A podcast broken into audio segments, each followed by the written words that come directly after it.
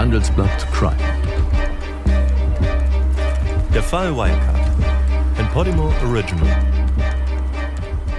Hallo und herzlich willkommen zur Geschichte von Wirecard. Ich bin Ina Karabas und mit mir hier im Studio ist mein Kollege Felix Holtermann. Hallo Felix. Hallo Ina.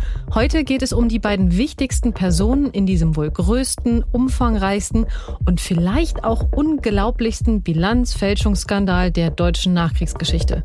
Es geht um Markus Braun, den Mann, der 18 Jahre lang als Vorstandsvorsitzender am Steuer des Konzerns stand. Ich glaube, dass wir ein sehr starkes organisches Wachstum vorweisen können. Wir haben jetzt auch im ersten Halbjahr ein Umsatzwachstum von mehr als 35 Prozent erzielen können, haben das letztjährige organische Wachstum noch mal sehr stark schlagen können.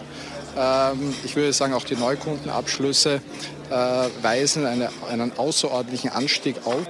Ja, Markus Braun, der war das Gesicht von Wirecard, der Mann für die große Bühne, aber verantwortlich für das eigentliche Geschäft oder zumindest einen großen Teil davon. Das war der zweite Mann bei Wirecard, der Organisationsvorstand und Asienchef Jan Masalek. Du bist ja einer der sehr wenigen Journalisten in Deutschland, die mal mit Jan Marsalek, also der Nummer zwei bei Wirecard, gesprochen haben, ihn persönlich kennengelernt haben. Was kannst du uns denn zu dem Ex-Asien-Vorstand erzählen, nachdem ja jetzt international gefahndet wird? Wenn ich ihn jetzt auf einen Nenner bringen müsste, würde ich sagen, er war der Typ Aufsteiger. Ein bisschen undurchsichtig und so eine Art Projektionsfläche für andere, für sein Gegenüber. Einer muss Schuld haben und ich bin die naheliegende Wahl. Ich habe mehrere Pässe, wie jeder gute Geheimagent.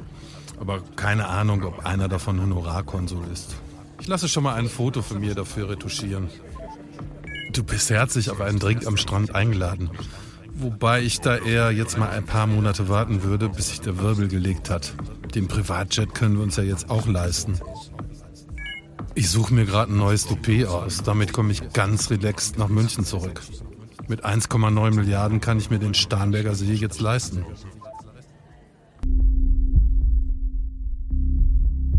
Wenn dir diese Folge gefällt, kannst du ab jetzt jeden Mittwoch neue Folgen bei Podimo anhören. Geh jetzt auf podimo.de slash wirecard, lade dir die Podimo-App direkt herunter und folge der Show, um keine Episode zu verpassen.